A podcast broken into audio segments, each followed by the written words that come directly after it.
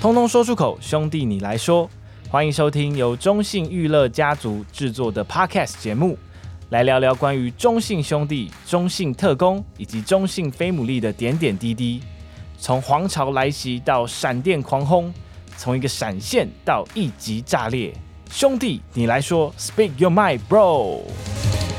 所以，呃，大概听凯英提到，就是球探的的一个工作，原则上还是以在呃其他的就是兄弟的球赛以外为主，对吗？对。对，那直到偶尔有空，像今天是刚好有空是吗？今天算是呃。刚好空下来，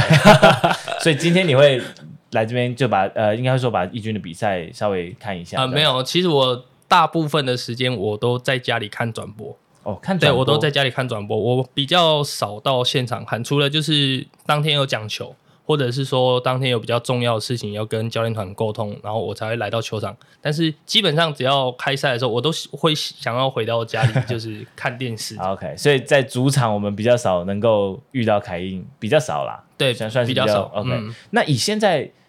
我好奇，这个是呃，应该说目前我们球团的配置，除了凯英之外，还有跟你一样工作的就是球探，嗯，还有几位嘛？我们还有另外两位球探。然后艾迪顿算是呃现在比较专心在投手教练的部分，但是在呃羊头我们在寻找羊头上面，他可以给我们这边很大的协助，因为毕竟他的哥哥在大联盟当那个裁判，所以对于对于一些球员就是有一定上呃一定上程度的一个熟识，或者是说有一些人脉可以去找到一些球员，对，那他可以给我们比较。呃，直接的就是说，呃，球员的个性，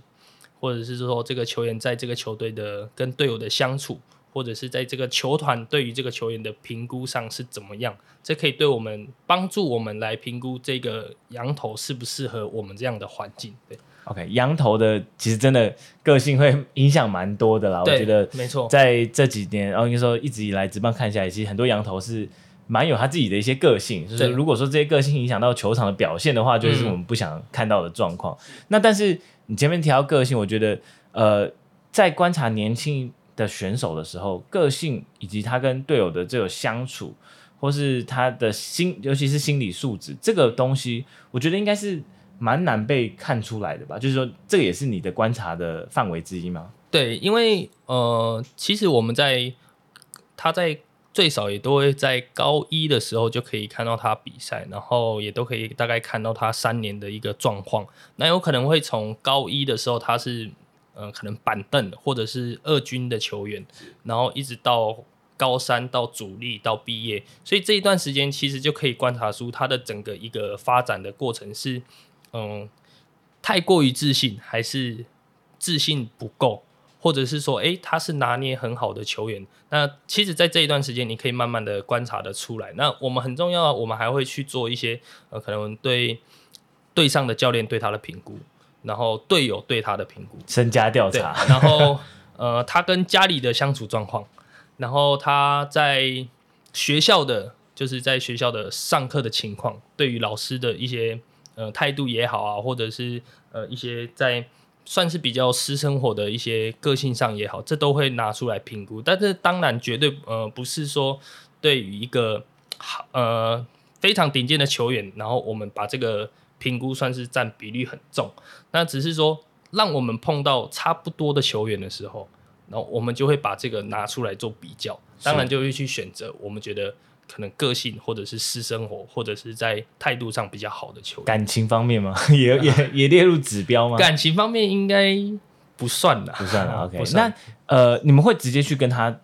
有这种面对面的谈话吗？通常就是我们到后面接近要选秀的时候，都会比较知道他确定要选秀的时候，我们就会可能在球场上会问他：“哎，你今你今天表现怎么样啊？”然后就可能就瞎聊一下，然后看一下他的一些 反应，对他的反应啊，然后他的应对答的应对啊，眼神有没有闪烁，有没有一直飘来飘去？想说为什么我又没做亏心事，为什么要飘来飘去都不知道。OK，所以选秀会的前一阵子应该是你最忙碌的时候吗？可以这么说吗？对，因为我们现在就是开始一直去做很多不一样的。资讯上的一些交流，就是说我要对于一个球员，然后我需要得到更多的资讯，不管他的身体状况也好，然后他的前面说的他的学校的状况啊，在球队的状况是同才的状况，然后或者是说他的交友圈。对。了解。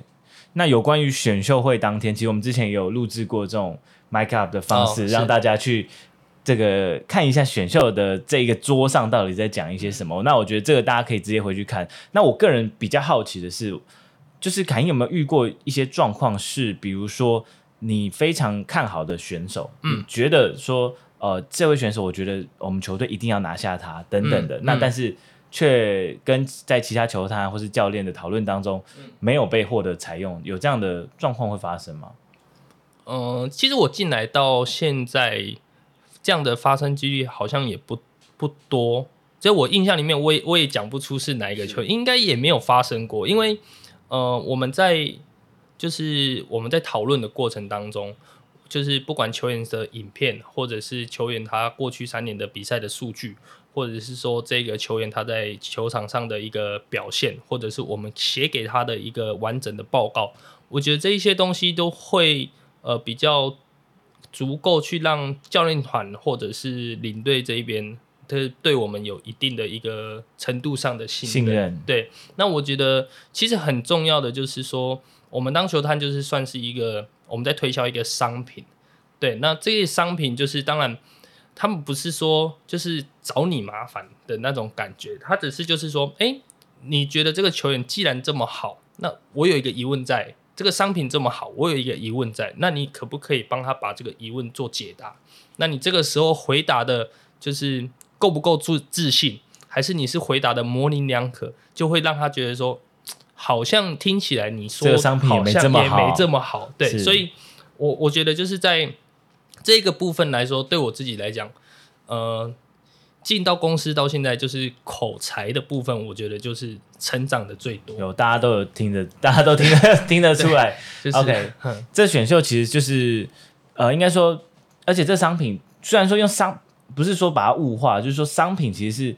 为什么呢？因为球队如果决定要跟一个选手签约，那其实签约金起跳就是一笔一笔费用了嘛。那确实对球队来说，我要花这一笔大钱，那我当然要麻烦你去告诉我说。这个商品，这位球员，他到底他这个问题，你有办法解决吗？嗯、他这他真的有这么好吗？对，对，就是如果以一个 sales 来讲，嗯、你要卖一个十几万、百万的商品，那当然你要必须做出最多的准备。对，了解，这就是一个嗯，嗯，球探在跟球队沟通的过程。对，那、嗯、在球探的这个圈子里，我想现在台湾，因为我们就像你刚才提到，我们呃兄弟可能有目前是有三位的球探部门的人，那。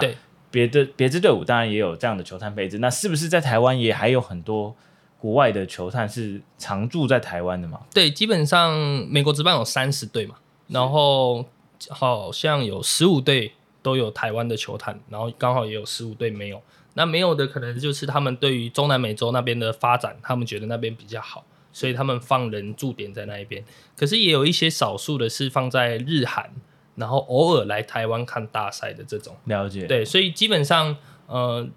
韩国职棒跟日本职棒算是比较少，但是在近期这两三年，韩国职棒跟日本职棒都有派人来看我们台湾的高中生，对，然后呃，其他的十五队美职的就算驻点的，就是他们都固定在这一边这样，对，所以在跑一些呃青棒比赛的时候，呃，也会常常就是遇到哎哪一队的球探也是，就是大家会。会聚在一起，那这聊天的过程会有点保留吗？大家就是会针对，因为这个选手如果我觉得很好，我我是不是会不想要跟你讲太多？嗯，嗯，就是其实呃，其实我们对我们跟美职的球探比较不冲突啦，因为他们就是嗯、呃，应该说比较不一样，是我们就是要选秀，我们就是要报名然后参加选秀。如果球员他的意愿是要去美国，我们也不能。说强迫他们留下来什么样的方式，可能跟日韩比较不一样。但是，呃，其实我们在每一个每一个球探，包括我们自己中职跟中职的球探，我们在呃看球的当中，我们大家都会去聊球员对球员这一个球员的看法，然后自己的看法这样。在这个当中，我们其实不太保留，就是会讲出我们自己比较实质的看法。因为一直到最后要选秀的时候，就像我们说，嗯、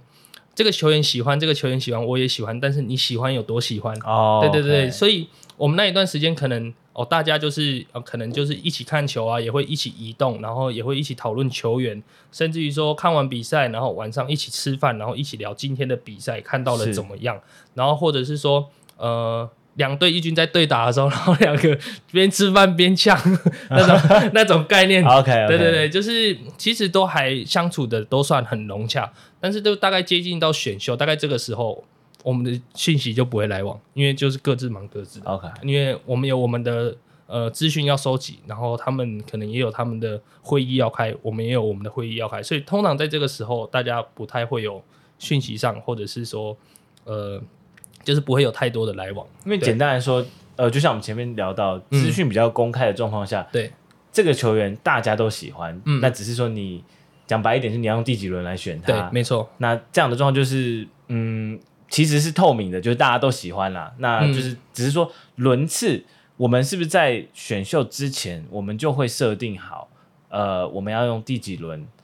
会会有一个大概，这个就是应该算是比较机密的东西了，对不对？嗯，我们其实，在选秀的当下的时候，我们当天最后一次确定的会议确定完之后，我们到选秀桌上，就是别人选了谁，就已经很明白的就知道我们要选谁，所以我们不会有在桌上讨论要选谁这一件事情。对，所以我们应该是说，我们都把五六十个球员排。一到五六十名的，OK，所以你只需要就是选走就划掉，对，选走就划掉，选走就划掉，然后别人选我们后面的，那我们就挑前面的，然后别人把前面的都挑完，我们就挑这个顺序下来的后面的，这样。对，所以也不会有一些，比如说像是哦，我看到你选谁，我猜你下一个要选谁，我要选，因为没有，我就是要我要的，对，这种顺序的感觉。OK，嗯，好，这大概就是选秀的这个工作。那其实现在呢，呃，在台湾，我觉得呃，球探这个工作是越来越。呃，完整化。那我想应该也很多的、嗯，不管是曾经担任过棒球员也好，或是甚他甚至不是棒球底出身，如果你觉得他完全没有任何棒球的基底的话，嗯，他有办法担任好球探这个工作吗？我觉得也是没有一定没有问题的，因为我觉得当球探最重要的就是比赛要看得多，就是有点像。我们一整年打下来都会有球员累积他的打击率是多少？那如果你看一个球员，他三年下来，然后你场场比赛就一直看到他安打，一直看到他全垒打，那你三年看到这样的过程，这个球员一定是发展是好了。但是如果你没有在球场，你看不到，你只能听人家说，所以你也不知道说他的这一支安打、这一支全垒打是怎么产生的，是他自己天生能力，还是呃对方的呃一些呃失误，然后而造成这样的结果。所以我觉得就是。可以把比赛看多，然后可以让自己去更容易分辨球场上的球员，他是属属于哪一种等级的球员。就像我们会分，呃，我们看完高中，然后看业余，看大学，然后再回来看我们的二军，然后再看一军，就会直接的比较出来说，诶，我再回到高中的时候，我看到高中生，我就知道，哦，这个可能最高，他可能就是一军的板凳，